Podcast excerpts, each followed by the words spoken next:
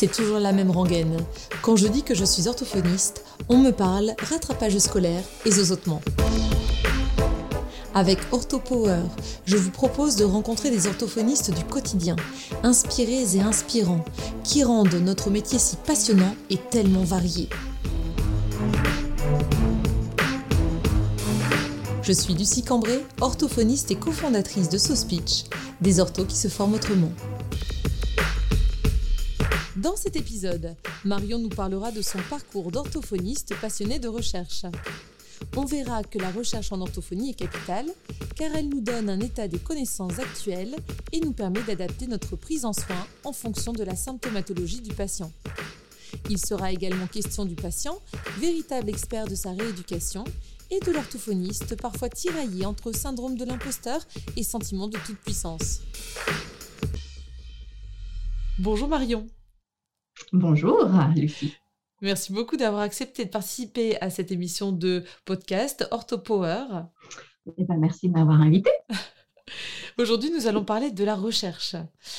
Parce qu'il semble que tu es euh, entamé, en tout cas tu es effectué plutôt, un, parcours euh, complémentaire après avoir eu ton diplôme d'orthophoniste. Et c'est ça qui m'intéresse, de savoir quelles opportunités s'offrent aux orthophonistes après leur cursus. Est-ce que tu veux bien déjà te présenter, Marion, pour les auditeurs? Alors, euh, donc Marion Giraud, je suis orthophoniste depuis 2005. J'ai été diplômée à Lille. Je travaille en centre de rééducation, principalement en cancérologie ORL. Je suis également formatrice dans le domaine de la dysphagie, consultante aussi pour, euh, pour des entreprises. Et puis, euh, j'effectue donc un doctorat en ce moment dans le domaine de la dysphagie, donc toujours. Ah, d'accord. Et est-ce que tu peux nous dire, euh, Marion, ce qui t'a euh, intéressé euh, dans... Enfin, qu'est-ce qui a fait que tu t'es orientée vers la recherche? Qu'est-ce qui t'a intéressé? Est-ce qu'il y a eu un déclic? Est-ce que c'est au, détour d'une rencontre, d'un événement? Alors, j'ai, je pense que j'ai toujours aimé les études. Je fais mmh partie de ceux qui, voilà, dès le début, savent qu'ils vont y passer leur vie, de toute façon, mmh. à, à échéance régulière. j'ai été bien bien éduquée en ça par mon papa qui a continué ses études euh, très tard. Euh, donc, en sortant du diplôme d'ortho, euh, déjà, je voulais faire des. Rapidement, je voulais faire des DU, hein, des neuropsycho, tout ça, que j'ai, en l'occurrence, j'ai pas fait. Mais je savais que je voulais, voilà, que un jour, un jour, je ferais une thèse. Mmh. Alors, je l'ai évidemment pas faite tout de suite. C'était pas du tout le, le projet du moment. j'ai j'ai fait un DU donc au bout de cinq ans en Alzheimerologie qui avait été payé par mon établissement. Donc j'ai commencé, on va dire, à avoir une initiation à la recherche à ce moment-là, en plus du, en plus du mémoire d'ortho de, l'époque. Euh, mon mémoire était de faire une revue de, petite revue de littérature sur les troubles de déglutition dans la maladie d'Alzheimer. Donc ça, c'était ma première, euh, mon premier euh, petit pied timide. J'ai publié un petit, euh, j'ai publié ma revue de littérature derrière. et puis en, donc à partir de là, j'ai commencé à, lire pas mal d'articles. voilà, j'ai, pas tant fait de formation à ce moment-là, mais par contre, j'ai commencé un peu plus à, vouloir creuser dans le, domaine de, l'ORL. Et puis en 2013, euh, j'ai été contactée par le Gypsalab, qui est un laboratoire dans la région grenobloise qui travaille énormément avec des orthophonistes et euh, qui recevait à l'époque en doctorat euh, donc une de nos collègues, Audrey Hacher, qui faisait sa thèse sur la glossectomie. Et donc, ils avaient, en fait, ce, labo avait besoin d'être en, bah, d'être en contact, ils avaient envie d'être en contact avec des orthophonistes cliniciennes parce qu'ils voulaient que ce qui, ce qu'ils inventaient, ce qu'ils créaient, ce qu'ils faisaient en fait, leur, ce qu'ils faisaient au sein du laboratoire, et eh ben que ça puisse servir en fait à la clinique mmh. et pas que ça reste juste euh, un truc de chercheur. Euh, et, j'ai trouvé du coup ça vachement intéressant. Euh, c'était juste à côté de là où je travaillais en plus. Donc, donc on, a, on a pris contact à ce moment-là. Ils avaient un, un projet, ils travaillaient sur de l'échographie dans la rééducation des troubles d'articulation, l'échographie de la langue. Euh, à ce moment-là, on n'a pas lancé, euh, on n'a pas avancé plus loin parce que euh, c'était un moment de break familial pour, pour moi, pour nous. Donc, j'ai fait un break d'un an avec ma famille.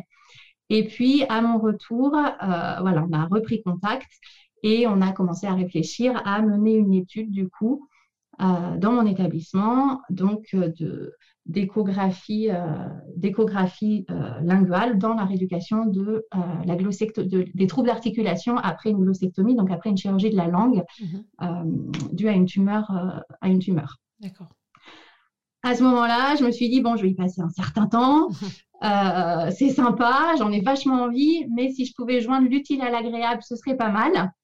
Euh, d'autant qu'il euh, y avait donc la, réingénierie de la profession avec les orthophonistes qui allaient diplômer au grade master, mhm. que moi, du coup, j'avais un, CCO en quatre ans. Et donc, et donc, je me suis dit que c'était peut-être le moment de m'inscrire en master pour avoir bah, une équivalence de diplôme avec la nouvelle génération et puis pour euh, vraiment voilà, joindre l'utile à l'agréable et que ce ne soit pas juste une expérience, mais que ce soit aussi une, une ligne sur mon CV. Mhm. Et, donc, euh, et donc, je me suis inscrite en, M2 de recherche euh, par correspondance, du coup, à Paris. et j'ai fait ça, du coup, pendant deux ans. Donc, mes enfants étaient en maternelle à l'époque, je travaillais à temps partiel donc, euh, le mercredi, c'était mon stage de recherche. Et puis, euh, et puis voilà, je bossais à côté, j'avais mes enfants. Mais du coup, c'était un rythme qui était assez. Euh, qui était correct. Quoi. J'ai, pu faire un peu tout ça. Donc, j'ai fait mon master en, deux ans. La première année, les cours et puis toute la préparation du, du, protocole, les réunions, les enregistrements des corpus. Les, bah, en fait, c'est très, très, très long à lancer une étude, en fait. ça, ça, ça, prend des mois et des mois avant de pouvoir lancer une étude, les comités d'éthique, tout ça. Et la deuxième année, ben, j'ai fait mon, on a lancé l'étude avec des patients du coup de mon établissement. Et puis, euh, et puis j'ai fait mon mémoire. Donc ça, ça s'est terminé en 2019. D'accord. Voilà, le, master. Tu disais que tu avais fait euh, euh, ces études de master, enfin ce, master par correspondance. Le mercredi, tu disais que tu avais des stages. Tu les réalisais, les stages, dans ta ville ou tu te déplaçais à chaque fois sur Paris? Non, non, non. En fait, en fait je n'ai pas mis les pieds à Paris. En fait, je n'ai jamais mis les pieds à Paris euh, dans le cadre de ce master, ni même pour l'inscription, ni même pour la, soutenance. C'est très bien. Ça veut dire qu'on a la possibilité de suivre euh, des cours de master à distance et de tout faire à distance. Ça, c'est hyper optimiste pour euh, tous ceux qui voudraient suivre des, études complémentaires, supplémentaires, un master, en fait. Ouais. Ah bah c'est clair que ça n'aurait pas été possible. Mmh. Sans ça, j'avais demandé, euh, j'avais demandé à mon établissement de, euh, de faire un master dans ma ville. Euh, en présentiel, clairement, ce n'était pas possible. De toute façon, ils ne me l'ont pas payé. Mmh. donc, ça impliquait que je pose sans arrêt des jours, ce n'était pas possible. Donc, c'est vrai que. après, je ne sais pas, d'après ce que j'ai lu là récemment, le master que j'ai fait qui était qui n'était pas vraiment un master à distance, mais qui, qui proposait suffisamment de, de modules à distance pour que ce soit validé, euh, pour avoir le bon nombre d'unités d'enseignement. Mhm. A priori, maintenant, on ne peut pas le faire uniquement comme ça. Donc, il faudrait, faudrait revérifier. Mais je sais mhm. qu'il y a quand même des masters à distance et c'est possible pour nous qui travaillons, qui avons une famille, qui voilà, qui ne sommes pas sur place. Quoi. Hmm. C'est clair que ça n'aurait pas été possible. D'ailleurs, tu fais bien de préciser que ça a peut-être changé et qu'il existe un groupe Facebook orthophonie et recherche sur mmh. lequel il y a quand même pas mal de d'actualités par rapport aux, masters qui sont disponibles, euh, accessibles aux orthophonistes déjà diplômés. Oui, il y a souvent des questions d'ailleurs d'orthophonistes mmh. qui souhaitent, euh, qui souhaitent euh, reprendre des études. Donc euh, voilà, qu'est-ce que je peux faire? À quel niveau je peux, je peux entrer? Est-ce qu'il faut que je reprenne en L3, en M1 et M2 Quel master accepte quoi? Et, quelles sont les contraintes et tout? Donc oui, c'est voilà, il y, a, beaucoup de gens qui posent des questions, il y a beaucoup de gens qui répondent aussi et qui peuvent partager leur expérience. Oui. Et tu peux nous dire peut-être Marion où tu exerces maintenant?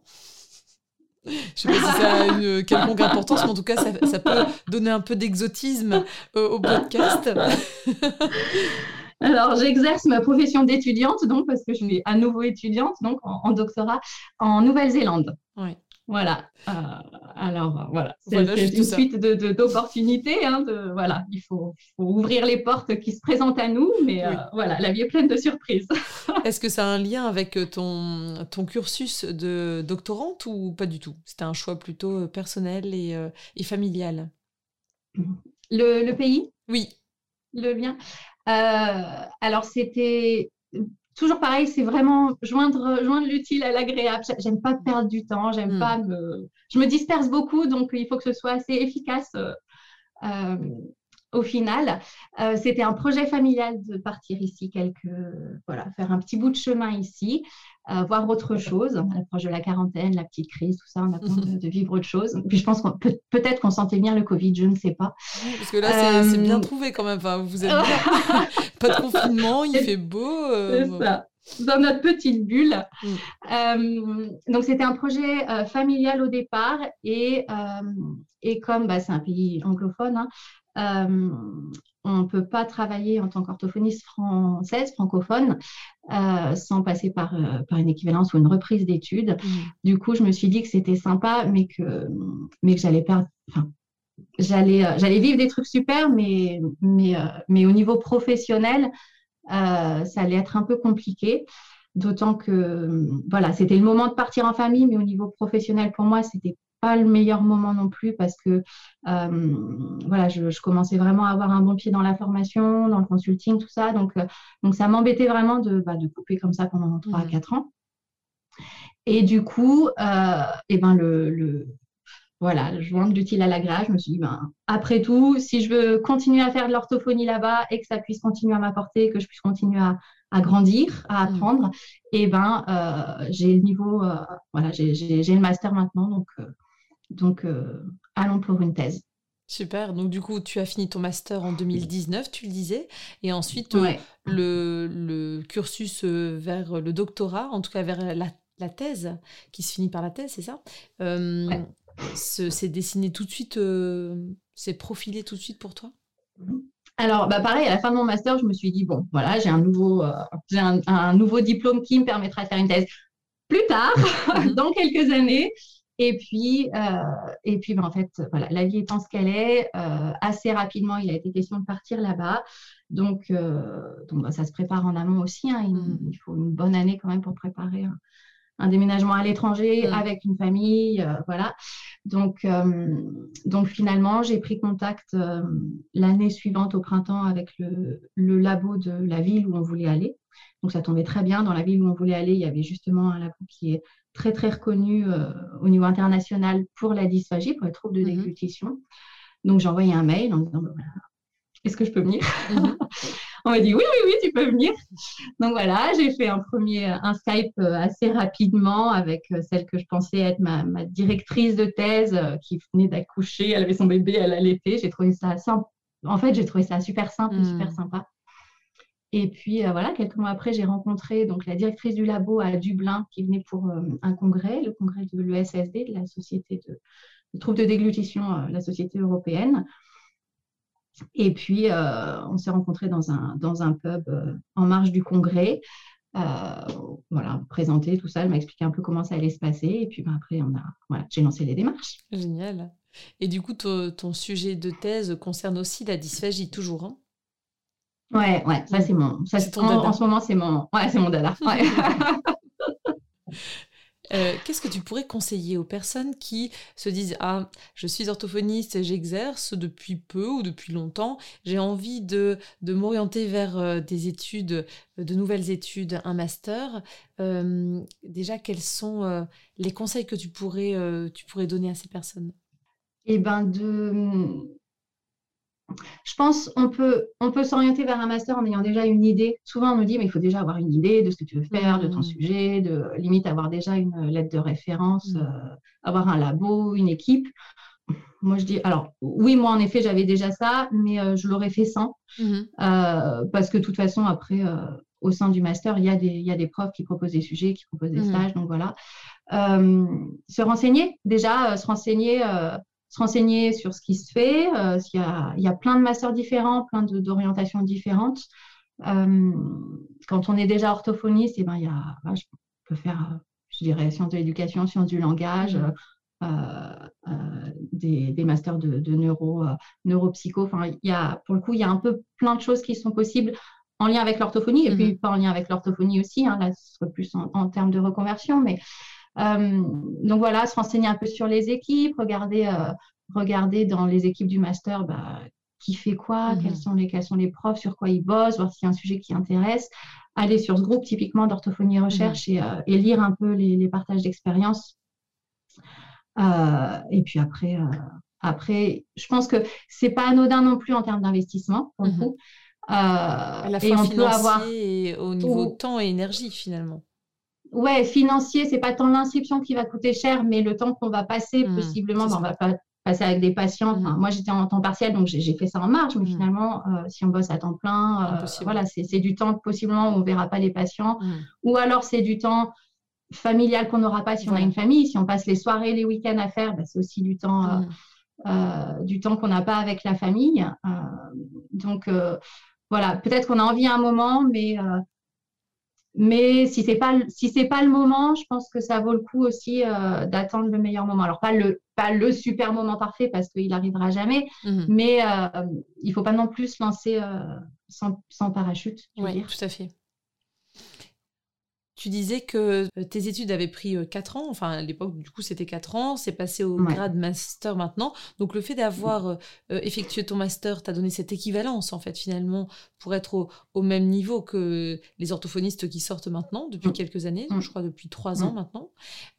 Est-ce que tu penses que ça pourrait avoir des impacts par la suite de, de ne pas avoir fait cette équivalence? Parfois on entend, c'est vrai, où on lit sur le groupe orthophonie et recherche qui il vaut mieux se protéger peut-être en essayant de d'avoir tout de suite euh, euh, cette, cette équivalence. Qu'est-ce que tu en penses si tu as un avis là-dessus? Bah, Moi, je fais partie de, de, celles et ceux qui, en effet, ont voulu se, ont voulu se protéger. Hmm. Euh, se protéger et en même temps, ça donne, voilà, si on a fait, si on a fait notre, nos, études en quatre ans il y a longtemps, c'est vrai qu'on n'a pas été formé de la même façon non hmm. plus typiquement à la recherche, et reprendre un, master, un bout de master, ça permet aussi de retrouver les bases. Euh, ça s'apprend, la recherche, ça mhm. s'apprend en fait. C'est pas juste on creuse, on trouve. Il y a vraiment toute une méthodologie, toute une pensée mhm. euh, particulière. Donc euh, ça s'apprend et ça permet quand même. Je pense que c'est une bonne transition entre des études lointaines, une pratique clinique plus ou moins longue, mhm. et puis si après on veut continuer un doctorat, c'est vrai que c'est quand même une certaine rigueur à, apprendre. Donc, c'est un, bon, un bon tremplin aussi. Mhm. Après, je pense que si j'ai bien compris, je ne veux pas m'avancer, c'est une information à vérifier, mais ça dépend des, équipes, mais il y en a qui, accepteraient, si j'ai bien compris, euh, mhm. des, des, orthophonistes avec un CCO en 4 ans. Après, je ne sais pas qui, je ne sais pas sur la base de quoi, d'un dossier sans doute béton, d'une bonne question de recherche, de déjà tout un projet de, de recherche peut-être. Euh, moi, voilà, moi, je voulais, je voulais euh, avoir un truc, euh, un truc clair. Et, hmm. et, de toute façon, ce que je fais maintenant, ça n'aurait pas été possible sans, un, hmm. sans un master, quoi qu'il en soit. Tout à fait. Actuellement, tu hmm. travailles comment, du coup, Marion? Est-ce que tu travailles dans ton labo, dans le labo dans lequel tu effectues ton doctorat à temps partiel et tu consultes aussi en cabinet le reste du temps Ou alors est-ce que tu te consacres spécialement et exclusivement au doctorat? Comment ça se passe? Alors, je n'ai pas de cabinet parce que je n'ai pas d'autorisation d'exercice. Euh, donc, je suis ici pour la Nouvelle-Zélande, je suis euh, juste, euh, juste étudiante. Donc, oui, je suis au labo, au labo tous les jours et là, je vais commencer normalement d'ici une dix, quinzaine de jours le recrutement de mes patients à l'hôpital. Mhm. Donc, je serai, voilà, pendant les six prochains mois, je serai plutôt à l'hôpital. par contre, en parallèle, en parallèle, j'ai une activité de formatrice pour euh, la France et mhm. les, pays les, pays francophones, on va dire, pour les orthophonistes francophones euh, en e-learning. Mhm. Donc, euh, voilà, ça, ça, me, ça me garde un pied quand même dans la, dans la relation, dans le partage, mhm. dans le monde français. ça me garde aussi un cerveau en éveil au niveau clinique.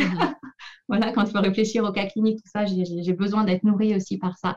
Donc, j'ai cette petite activité euh, qui est vraiment marginale, mais qui me permet voilà, de, garder quand même un, petit pied là-dedans. Très bien.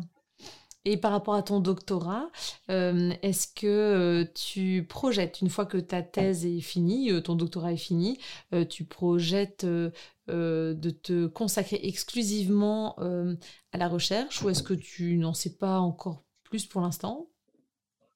Alors, surtout pas, je dirais. tu veux avoir toujours un pied dans la surtout clinique. Pas. Ah je, je, je, suis tout sauf exclusive. Hmm. Euh, c'est trop, c'est trop limitant pour moi. Hmm. Euh, je conçois tout à fait qu'il y en ait. Voilà, c'est la vocation, il n'y a pas de souci. Il en faut en plus. Euh, pour moi, j'ai vraiment, vraiment l'impression que l'orthophonie qui, qui, me fait vibrer, on va dire, qui, hmm. qui, a du sens pour moi, c'est l'orthophonie qui est sur vraiment qui a un pied, qui, est sur trois pieds en fait, qui a, qui a un pied dans la pratique clinique, mhm. parce que parce que c'est le cœur de, notre métier, qui a un pied dans la formation, parce que mhm. finalement euh, notre clinique, elle va nourrir la formation et la volonté d'échanger. Et le fait de former, eh ben, ça nourrit aussi notre pratique clinique parce qu'on se pose mhm. sans arrêt des questions sur ah c'est vrai, pourquoi je fais ça? Ah ouais, mais pourquoi je peux pas Et puis on creuse, on creuse, on creuse. Et puis troisième pied, la recherche, parce que voilà, les, les trois pour moi se nourrissent euh, mutuellement euh, ayant été clinicienne, je, clairement, je ne me pose pas les mêmes questions que mes collègues euh, du labo qui sortent de leur master. Euh, j'ai pas la même approche des choses, j'ai pas la même vision des choses. Euh, la recherche, bah pareil, elle va nourrir. Je, sens déjà qu'elle nourrit ma clinique, même si si mmh. j'ai pas d'activité purement clinique mmh. ou en tout cas pas de patient mmh. à moi en ce moment. je vois quelques patients dans le cadre du labo, mais voilà, je ne suis pas en charge de leur rééducation. Donc vraiment, surtout pas de, surtout rien d'exclusif, mhm. parce que j'ai vraiment besoin de ces trois piliers pour, euh, pour me sentir bien dans mon métier et avoir une orthophonie qui me ressemble. Mhm. Super. Le doctorat euh, se passe en combien d'années? Entre 3 et 4 ans. D'accord, entre 3 et 4 ans, avec euh, la publication d'articles pour le valider ou, non, alors c'est pas c'est pas un prérequis, c'est toujours euh, c'est toujours bien si on peut, mais c'est absolument pas euh, ça ça compte pas dans, dans la fin. Il y a, il y a voilà il y a une étude à mener, enfin une ou plusieurs études à mm. mener, euh, une thèse à, à rédiger évidemment, hein. Et puis tu es en plein dedans peut-être de la rédaction de cette thèse, non? Bah j'ai commencé en attendant du coup que mon étude puisse démarrer, j'ai mm. commencé un petit peu, voilà en plus, je sais que ça va me prendre encore plus de temps à moi parce que c'est en anglais du coup que je dois rédiger, donc mm. euh, ça demande beaucoup plus de, temps. C'est bien plus difficile mm. en français. Euh, et puis là, voilà, une, une soutenance de thèse et, euh, et, voilà. Et une publication. Le, le deal quand même, c'est qu'il y ait une publication à la fin de, à l'issue du doctorat. D'accord, c'est ça, oui. Mmh. Et justement, en parlant de publication, est-ce que tu as euh, des sites de référence ou euh, des formations euh, concernant la recherche à conseiller pour les personnes qui se disent mais j'aimerais bien creuser, je suis déjà inscrit en master ou je suis déjà en doctorat, je ne sais pas vraiment où chercher des informations. Bon, à mon avis, en doctorat, on sait déjà où aller chercher les, les, articles de référence, mais peut-être en master ou les personnes qui s'intéressent à la recherche et qui ne sont pas encore inscrites en master et se disent où est-ce qu'on peut aller trouver des articles vraiment de qualité de référence? Est-ce que tu as comme ça des, sites? Alors, bon, en, général, c'est vrai que quand on, quand on fait un master ou un doctorat, on, a tout, on a accès au, à la bibliothèque universitaire et à tout un catalogue de, de, hmm. journaux. Hmm. Euh, sinon, euh, bah, mine de rien, Google Scholar, c'est c'est très c'est un bon début.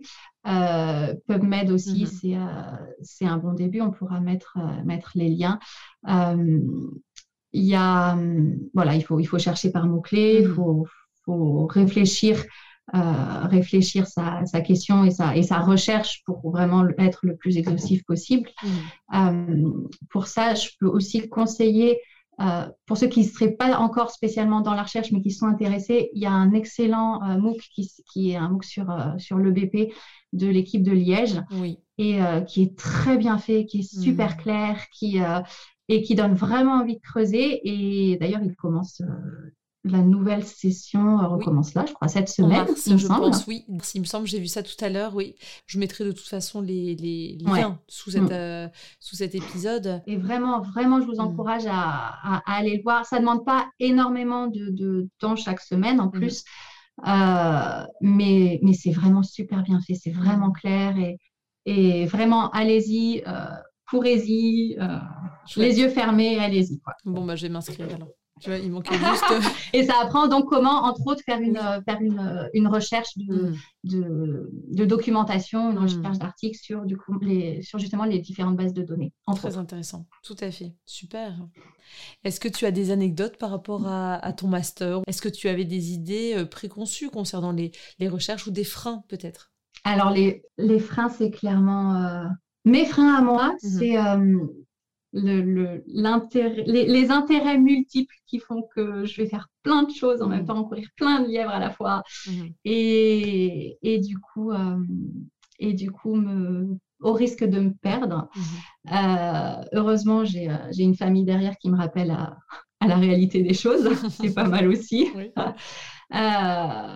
Après, il y a une contrainte de temps, évidemment. Malheureusement. Encore plus dans la recherche. On commence, on sait que ça va prendre du temps. Ouais, on sait qu'on va être en retard, que tout va être voilà, commencer plus tard, tout va être plus compliqué. Hmm. Mais, et, on sait qu'on sous-estime, mais, en, mais en fait, ouais, tout prend beaucoup plus de temps que, que ce qu'on a prévu, sachant que déjà, on savait que ça allait prendre du temps. Donc, euh, ouais. Et est-ce que tu as tendance à fonctionner dans l'urgence? Euh, oui, normalement oui. Hmm. Oui, clairement, euh, toute ma vie dans l'urgence, les hmm. révisions d'examen la veille au soir ou le matin dans le, dans le couloir euh, devant la. ça, c'est sûr. Enfin, les révisions, même pas les révisions, mais la, la première découverte du cours. auquel je n'allais pas, évidemment.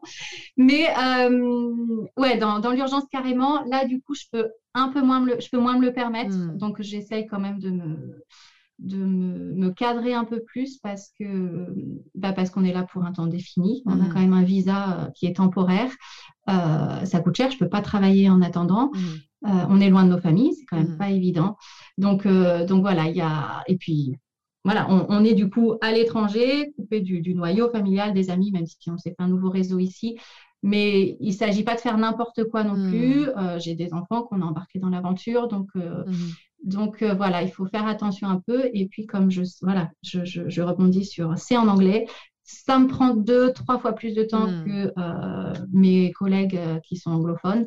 Donc, du coup, je suis obligée d'anticiper un minimum parce, hmm. que, parce que je le finirai jamais sinon. Quoi. Oui, tout à fait. Et tu étais bilingue avant de partir ou pas? Non, mais j'avais un niveau d'anglais suffisant. De toute façon, pour partir en pays euh, étranger, on a un, test. Donc, moi, j'ai passé un TOEFL. Il demande un certain niveau selon ce qu'on vise comme étude ou comme travail, il, mhm. demande, tel ou tel niveau d'anglais. Donc, j'avais le niveau suffisant. Euh, après, ouais, j'aime bien l'anglais. Ça fait des années que je lis des articles en anglais, que je fais des, qu'on fait euh, avec Virginie Reglio, qu'on fait la traduction de, de tout ce qui est document de l'IDDSI pour les, textures modifiées. Donc, mhm. je, maîtrise l'anglais, mais non, je n'étais pas bilingue. Et d'ailleurs, je ne le suis toujours pas. Hein. Mes enfants, oui, mais moi, je ne le suis toujours pas. Et pourtant suffisamment à l'aise quand même pour, euh, pour être au labo et parler en anglais et voir des patients en anglais quand même. Ouais, alors les patients, je j'ai pas encore commencé, donc euh, enfin quelques patients comme ça dans le cadre mhm. du labo, mais pas dans le cadre de ma recherche. Et là, mhm. en plus, je vais bosser avec des patients euh, qui ont fait un AVC. Ah oui. honnêtement, je, je suis pas hyper rassurée non plus parce que j'ai déjà eu au labo des patients, quelques patients neuro ou, ou, des patients après des glossectomies justement. Mhm. Bah, déjà qu'en français, c'est compliqué parfois de comprendre. Oui, tout à fait. Oh, non, je ne suis pas hyper rassurée là pour ce qui m'attend les, les six prochains mois. Eh ben, à l'issue de ton, ton séjour euh, en Nouvelle-Zélande et de ton doctorat, tu seras parfaitement bilingue. Tu pourras même comprendre les patients qui ont des difficultés articulatoires et donc pourquoi pas, oui, les rééduquer finalement parce que tu disais que tu n'avais pas l'autorisation d'exercer en tant qu'orthophoniste là-bas. Non, non, non, non, non, il faut. Euh, bah déjà, il faut, pour le coup, il faut avoir un très très bon niveau d'anglais. Mmh. Euh, et puis, euh, et puis oui, il y, a toute une démarche à faire, mais un peu comme, enfin, comme chez nous hein, d'ailleurs. Hein. on, a, mmh. on, a, une autorisation à passer.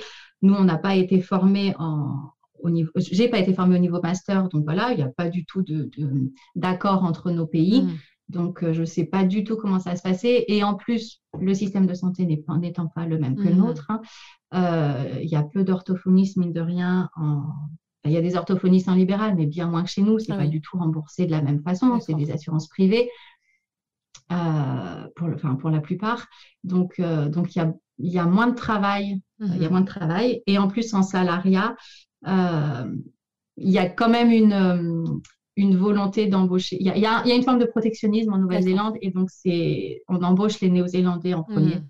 D'accord. Donc, euh, il y, a très peu de, de, de, marge de manœuvre pour moi ici, de potentiel. Euh, hmm. Je ne suis pas du tout sûre de pouvoir, si je décidais d'y rester, franchement, je ne hmm. suis pas sûre de pouvoir travailler quand même.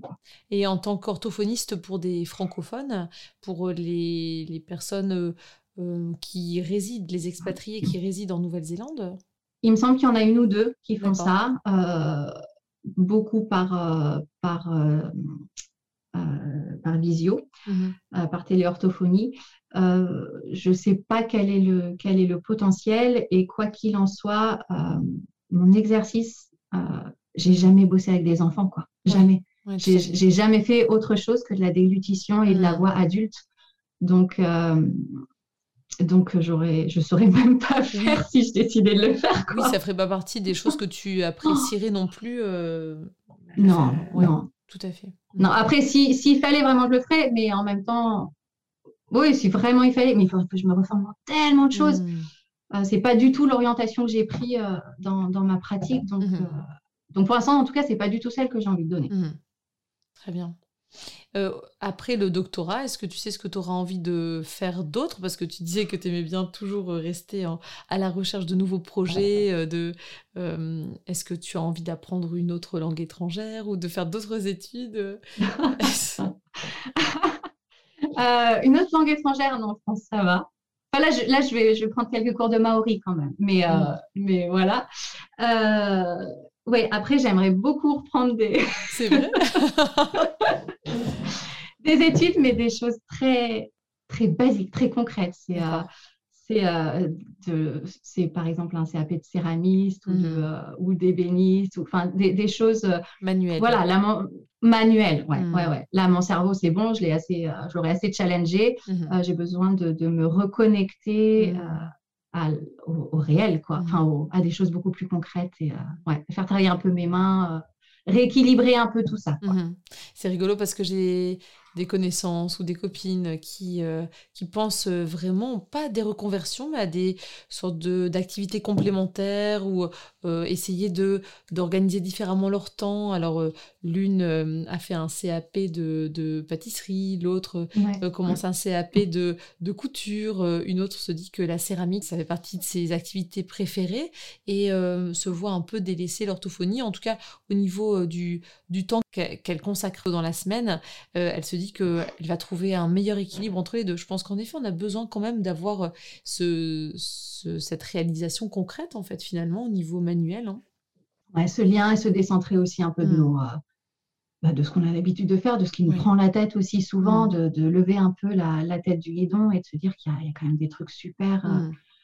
super autour. Et, et, ça force aussi à, ouais, à prendre le temps aussi, à prendre le temps et à et à se poser, euh, à se poser un peu. Avant de partir, j'ai fait aussi une formation d'apicultrice. Alors, euh, ah j'adorais ça parce que pour le coup, euh, ah, les abeilles, quoi, les abeilles, c'est hmm. la vie. Hmm. Voilà, c'est.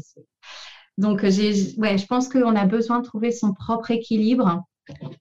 J'abandonnerai pas l'orthophonie mm-hmm. et voilà, les, les, personnes dont tu parles non plus. Je ne veux pas d'une reconversion totale, mais mais euh, ouais, faire, faire autre chose, voir la vie autrement avec d'autres, d'autres, d'autres lunettes. Mmh, tout à fait. Mais par contre, j'ai besoin d'un diplôme. Enfin, mmh. j'ai besoin d'un diplôme à la fin, pas pour mon CV, mais parce que sinon, en fait, je vais pas au bout.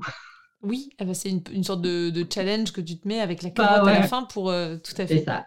Et eh oui. si tu t'inscris, bah, tu es obligé d'aller. Mmh. Pour moi, je suis obligée d'aller au bout si je m'inscris. Oui, tout à fait. Bah, c'est bien, c'est une façon de réaliser vraiment l'action jusqu'à la fin. quoi. C'est ça, ouais, ouais, ouais. Et d'ailleurs, je voulais te demander, Marion, euh, dans le cadre de ton doctorat, euh, la thèse, c'est vraiment le, le, le, Saint Graal à la fin, enfin plutôt c'est le, travail final, euh, c'est ce vers quoi tu tends euh, dans, dans, ce doctorat. Euh, est-ce qu'il y a des choses, des, des, écrits, pas forcément publications, mais des écrits à remettre régulièrement? Tu vois certainement un directeur de thèse de, de, temps à autre, mais est-ce que tu as des travaux à faire? Ou est-ce que tu es plutôt libre de, et ça peut être un risque, libre de gérer le temps comme tu le veux jusqu'à la, l'aboutissement et la réalisation finale de la thèse Alors, je pense que ça, ça va dépendre des équipes. On hmm. a des, euh, des, des rendez-vous en effet avec nos, superviseurs. Selon les labos, les villes, les pays, je pense que ça change énormément. Nous, dans notre labo, c'est toutes les semaines. D'accord. Donc, euh, j'ai une équipe de... Euh, j'ai combien de superviseurs? J'ai quatre superviseurs. Toutes les semaines, j'ai un, une supervision. Oui, donc obligé euh, d'avoir euh, d'avoir un peu potassé quand même, d'avoir travaillé sur ta thèse euh, pendant la semaine. Ah oui, oui, oui, ouais, ouais, pas perdre, pas perdre notre temps non plus. et puis tous les six mois, j'ai un, un, rapport à faire au, au bureau des, des, des doctorants, mmh. enfin voilà, à la fac pour voilà pour, montrer que je, je, je, suis dans les délais. Mmh à un an, donc là c'était en novembre dernier, on a ce qu'on appelle ici une confirmation. Donc on présente le, on présente tout notre, euh, tout notre projet, notre revue de littérature euh, à une personne extérieure au comité de thèse. Donc, mhm. va, c'est un peu comme une soutenance de thèse, mais, euh, mais avant, le, avant l'étude, en fait. Mhm. Et à ce moment-là, ils nous disent, OK, vous pouvez continuer ou non, vous continuez pas. D'accord. Euh, donc ça, c'est bon, c'est fait.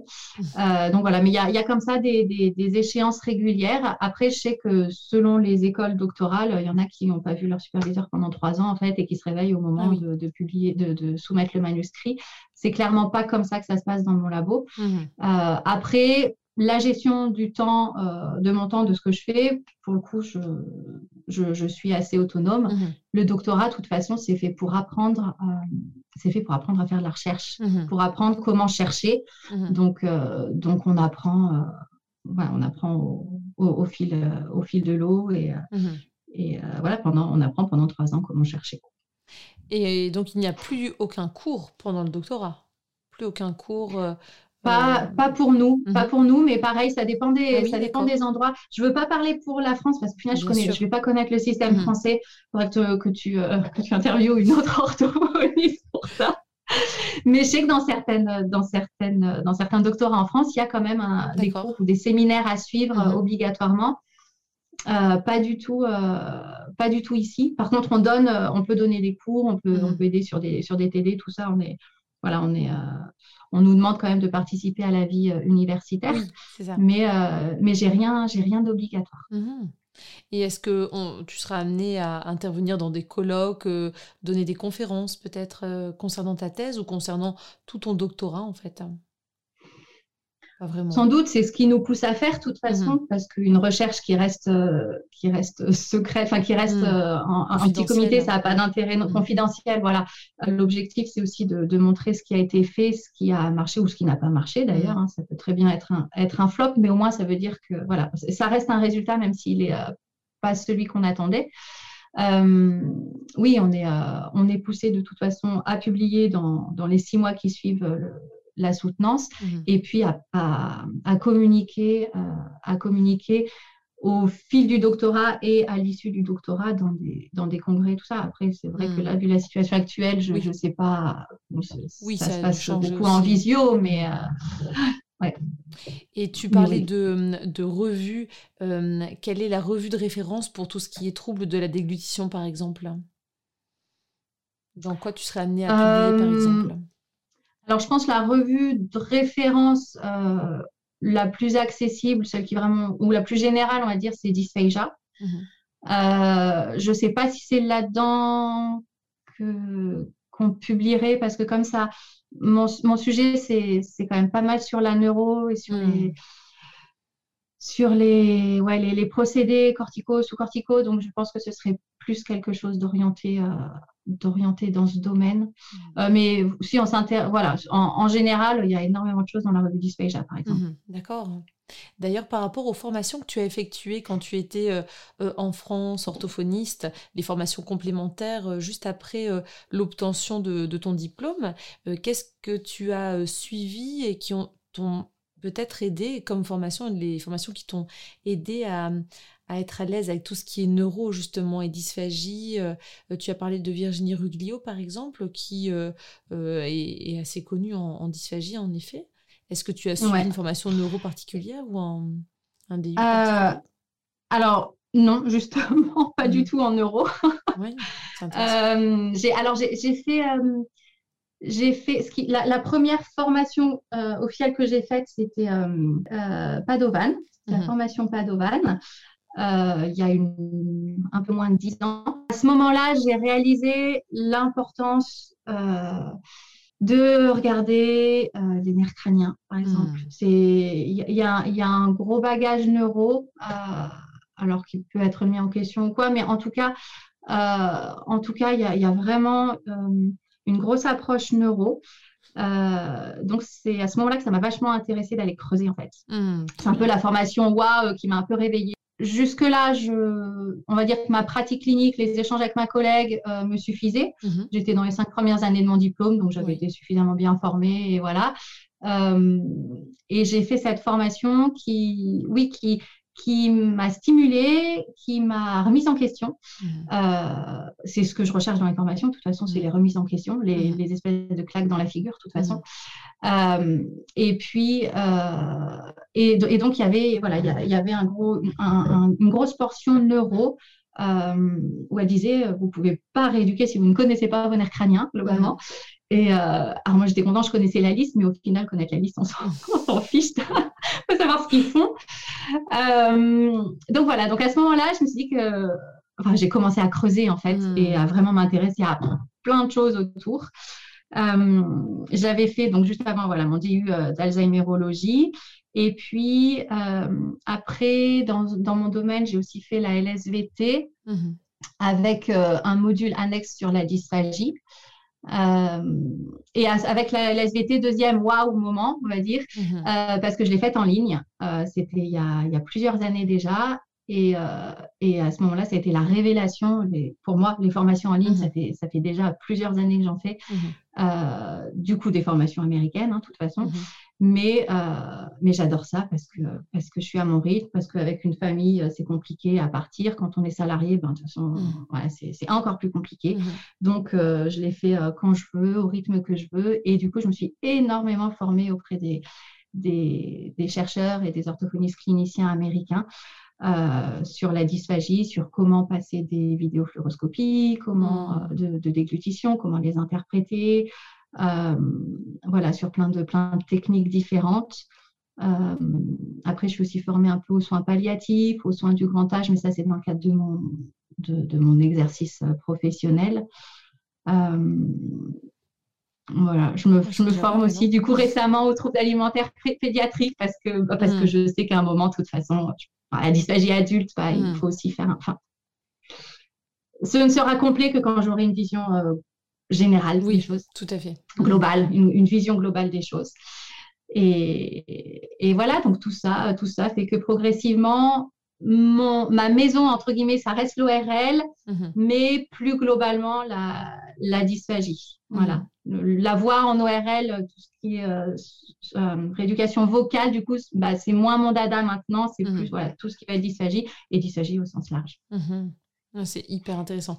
Juste petit, euh, petite précision par rapport à Padovan, euh, la méthode Padovan. Euh, donc je ne suis pas formée en Padovan, mais à chaque fois qu'on en parle dans ce podcast, ça me fait, enfin ça me rappelle encore une fois que que j'aimerais participer à cette formation. Je pense qu'il y a une belle petite liste maintenant de formations que j'aimerais bien suivre.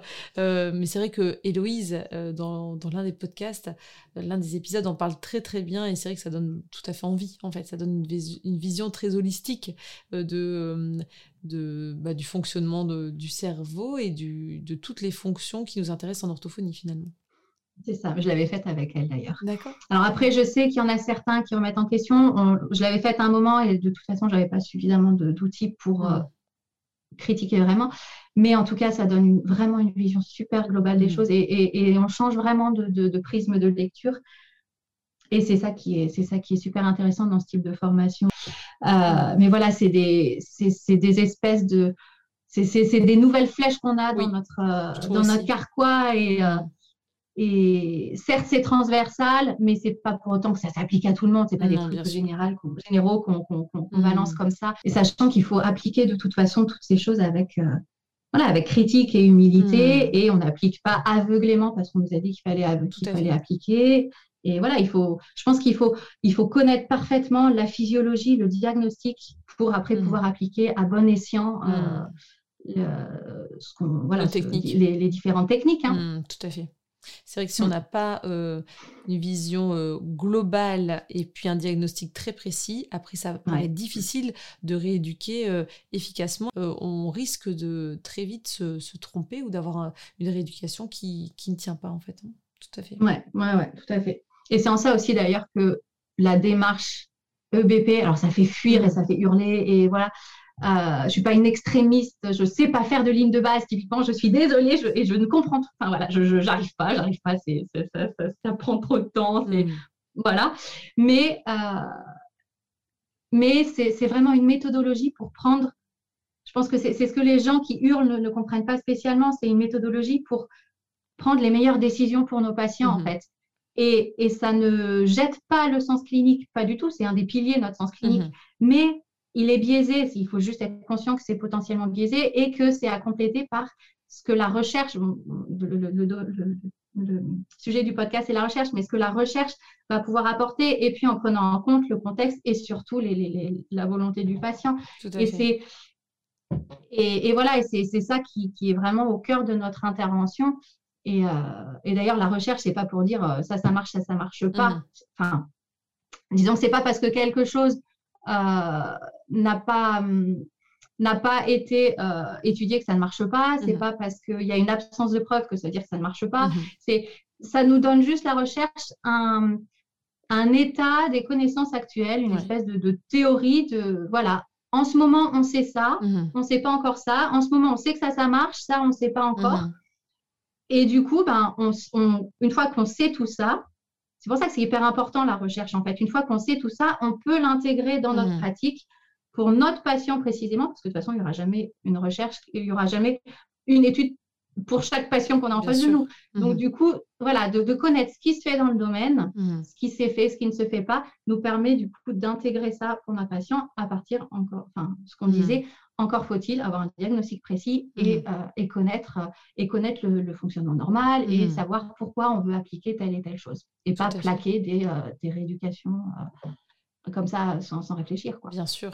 Parce que finalement, on parle moins de, de, de, rééducation, des fiches de rééducation qui pourraient s'appliquer à chaque patient. Enfin, j'ai l'impression que euh, ça n'a jamais été trop la mode non plus. Ça serait très rassurant d'avoir euh, une rééducation euh, type à sortir à chaque patient, mais on est bien d'accord qu'à chaque fois, on s'adapte au patient, à son histoire, à ses symptômes, ses signes. Mm. Et finalement, on a, on a, toujours tendance à dire que chaque pathologie, enfin chaque patient présente sa pathologie, parce que finalement, même si la maladie de Parkinson, par exemple, on pourrait dire on va travailler ça, ça, ça, deux patients qui ont la maladie de Parkinson ne vont pas avoir la même rééducation Ouais, c'est ça. On a, on a une idée générale, mmh. mais euh, ma, directrice de thèse, elle dit qu'en fait, le, le, véritable expert, donc dans n'importe quel domaine, donc pour nous, dysphagie, le véritable expert, c'est le patient, parce que c'est lui qui vit sa dysphagie, en tout fait. Tout à fait, tout à fait. Bah, tu vois, ça me Et valable pour n'importe quelle pathologie. hein. Tout à fait. Encore hier, euh, je recevais une dame qui me disait, mais moi, je, je ne sais pas, c'est vous qui allez me dire, parce que je lui demandais, qu'est-ce que vous pensez de votre voix, comment ça se passe? C'était pendant le, bilan, en fait. Hein. Et elle me dit, ben, moi, j'en sais rien, c'est vous qui allez me dire et je viens vous voir pour ça. Et euh, mmh. j'ai toujours tendance à dire aux patients, eh bien, moi, j'ai beau avoir la technique, parce que je l'ai apprise, et puis des techniques de rééducation, et puis une oreille, et aussi des logiciels pour euh, voir comment fonctionne votre voix, des testings très précis, mais il y a quelque chose que je n'ai pas du tout et qui est votre richesse, c'est votre ressenti et votre proprioception, votre vécu de ce qui se passe en vous. Et je me fie totalement à, ce que vous ressentez. Ça, je ne l'aurai pas. Donc vraiment, à chaque fois, je vous demanderai comment ça se passe pour vous parce que je vous euh, accorde total crédit par rapport à tout ce que vous allez ressentir. Et du coup, ça la, remise en confiance par rapport à, son rôle de patient, acteur de sa prise en, soin, parce que sinon, elle, elle déléguait beaucoup. Elle me disait, bah, c'est vous qui allez me dire quoi faire pour aller mieux. Bah, là, je l'ai réintégré, enfin, j'ai essayé de l'introduire vraiment dans sa prise en soin, euh, parce que selon moi, on ne va pas rééduquer le patient euh, sans, son, sans ce partenariat avec lui, en fait. Hein. C'est vraiment un, mmh. challenge à relever ensemble, en fait. Ah oui, tout à fait. On est là pour l'aider à trouver en lui, c'est un peu mmh. à, trouver en lui, enfin, à, mettre en évidence ce qui va fonctionner pour lui mmh. et, euh, et, ce qui a du sens pour lui. Et c'est ses objectifs, c'est pas les nôtres, en fait. Vous, qu'est-ce que, qu'est-ce que vous attendez de cette, de, cette rencontre, de cette rééducation? Vers quoi vous voulez aller? Et ça, c'est nos objectifs et c'est pas les nôtres. On s'en, mm. fout de, nos objectifs. On va après, on peut l'aider à les dessiner, mais, euh, mm. mais oui, on a besoin. C'est un vrai partenariat et ça nous fait sortir de notre euh, de notre toute puissance un peu en tant qu'orthophoniste. Mm. On est, en fait, on est, enfin, pour moi, on est sans, on est sans arrêt ballotté. Orthophonie, c'est probablement plein de métiers entre le syndrome de l'imposteur. Oui oh là là, je suis pas formée, qu'est-ce que je fais? Il vient me voir, mais punaise, j'en sais rien. Mhm. Euh, je suis pas assez compétent. Et euh, le sentiment de toute puissance, mhm. qui est euh, aussi, voire en fait encore plus délétère que le syndrome de l'imposteur, parce qu'au moins dans le syndrome de l'imposteur, on a une humilité mmh. euh, et, on se remet en question et on va chercher. Et c'est là où on va vraiment pouvoir inclure le patient et allez, ben, on va bosser tous les deux et on va, on va arriver à s'en sortir à deux et on va s'aider et on est un, on est un binôme, quoi. Mmh. Et cette espèce de, toute puissance, de patriarcat euh, euh, à l'ancienne, le, médecin qui sait, le, mmh. soignant qui, qui sait, c'est vrai que je pense que progressivement, on va, on va quitter ça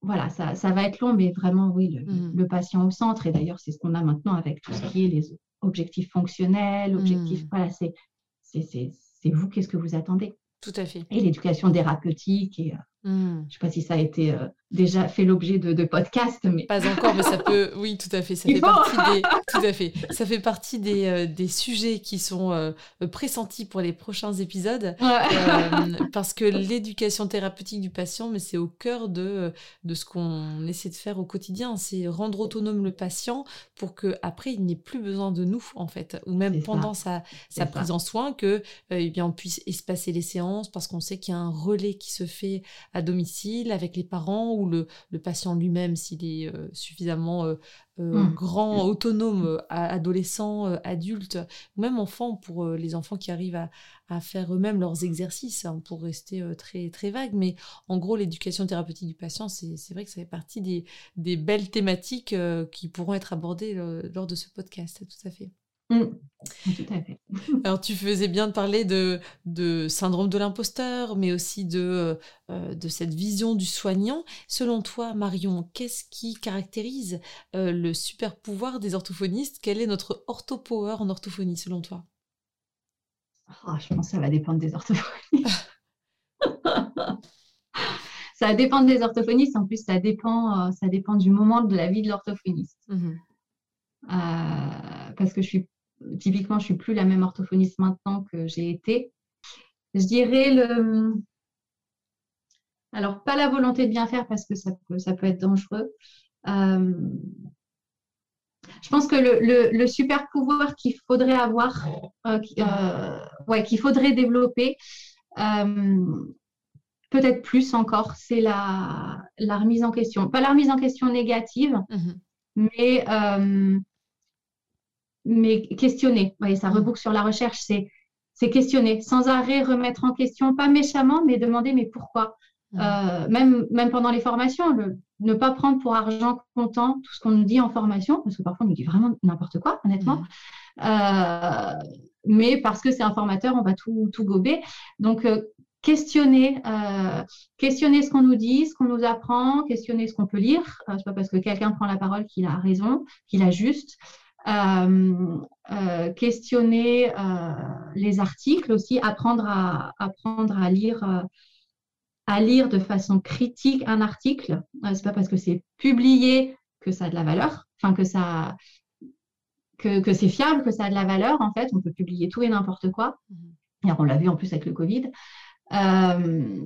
voilà, savoir, savoir, ouais, questionner. Et puis en fait, quand on pose une question, et ben, et ben, il y en a 10 qui sortent. Et c'est un peu le concept de la recherche d'ailleurs. Je mm. rentre, je pose une question et je ressors de ma réunion avec, euh, avec 10 questions derrière. Euh, donc voilà. Et plus on apprend et plus on se rend compte que, on se rend compte que en fait, on ne sait rien. Mm. Euh, donc, ouais, je dirais que le super pouvoir, en tout cas, à viser, pour moi, ce serait vraiment se questionner soi-même et questionner ce qui nous entoure. Très bien. Super, le message est passé et je te remercie beaucoup Marion pour ce super euh, euh, échange parce que personnellement, j'ai appris pas mal de choses et ça m'intéresse aussi de reprendre éventuellement des études, euh, un, master, euh, doctorat, enfin bref. Oui, euh, il faut Mais bon, pareil, cette façon de se disperser un petit peu ou bien de, de se perdre, ce risque de d'en faire trop ou de, de voilà, se recentrer sur des choses essentielles, c'est aussi, c'est partie de mes objectifs. Mais oui, c'est très tentant et je te remercie beaucoup d'avoir bien voulu partager ton expérience et nous avoir euh, fait voyager aujourd'hui. Écoute, merci pour ce temps de tribune. en plus, euh, on manque d'orthophonistes euh, formés, en fait, dans plein de métiers autour de nous, paramédicaux, médicaux. C'est des gens qui ont fait des, études complémentaires, c'est des gens qui sont mm. formés à la recherche, c'est des gens. Et je pense qu'on a, on a vraiment un, si on veut aussi être reconnu dans, nos métiers, c'est, ça passe aussi, mine de rien, par, une, bah, par des diplômes, par une expérience universitaire, une expérience de recherche. Mmh. Et, et ça peut commencer en plus tout simplement euh, bah, par euh, encadrer un mémoire ou, ne mm. serait-ce que même pas répondre à des questionnaires de mémoire, c'est déjà mm. mettre un petit pied dans la recherche. On n'est pas obligé de viser tout de suite le doctorat, mais, mm. mais, mais voilà, répondre à des questionnaires de mémoire, encadrer quoi Encadrer des mémoires, faire un DU, il y a toujours un petit mémoire de recherche à la fin. Ça, commence un peu comme ça et ça ouvre après plein d'opportunités et, et voilà, ça, ça, ça, participera aussi de la crédibilité de la formation, euh, de, de la profession et de la formation. Très bien, tu fais très bien de le préciser parce que l'objectif de ce podcast, c'est de faire connaître l'orthophonie et de faire reconnaître notre métier. Ça passe par la prévention, par la formation, par euh, le fait de, de, communiquer avec les autres professionnels de santé. Et c'est vrai que peut-être qu'on méconnaît que ça passe aussi par la recherche et par la validation scientifique de, ce que l'on fait en fait. Hein. Tout à bah, fait. C'est ça, si on, si on propose des rééducations qui n'ont aucune base, mmh. euh, voilà, et puis il faut savoir aussi mesurer l'efficacité de nos interventions, parce que si on ne mesure pas, oui, peu crédible sinon. On ne sait pas. Ouais, Tout à fait. Alors pour ceux qui, qui veulent aller plus loin, euh, je sais qu'il y a un rééducation orthophonique euh, dont le sujet est euh, orthophonie et recherche. Super. il y a aussi un, un livre qui, a, qui est sorti qui s'appelle Recherche infirmière et paramédicale. Mhm. Euh, donc guide de rédaction d'un protocole de recherche, mais qui donne une, une, vision assez globale de la recherche, donc pour nous, paramédicale, mhm. euh, avec un, chapitre qui a été rédigé entre autres par, euh, par Peggy, Gatignol. Mhm. Merci encore Marion, merci mille fois et je te souhaite bonne continuation. merci à toi. Au revoir. Voilà, j'espère que ce nouvel épisode d'OrthoPower vous a plu. Si c'est le cas, je vous invite à vous abonner sur votre plateforme de podcast favorite, d'y laisser un commentaire et une note 5 étoiles pour que notre métier soit connu et reconnu.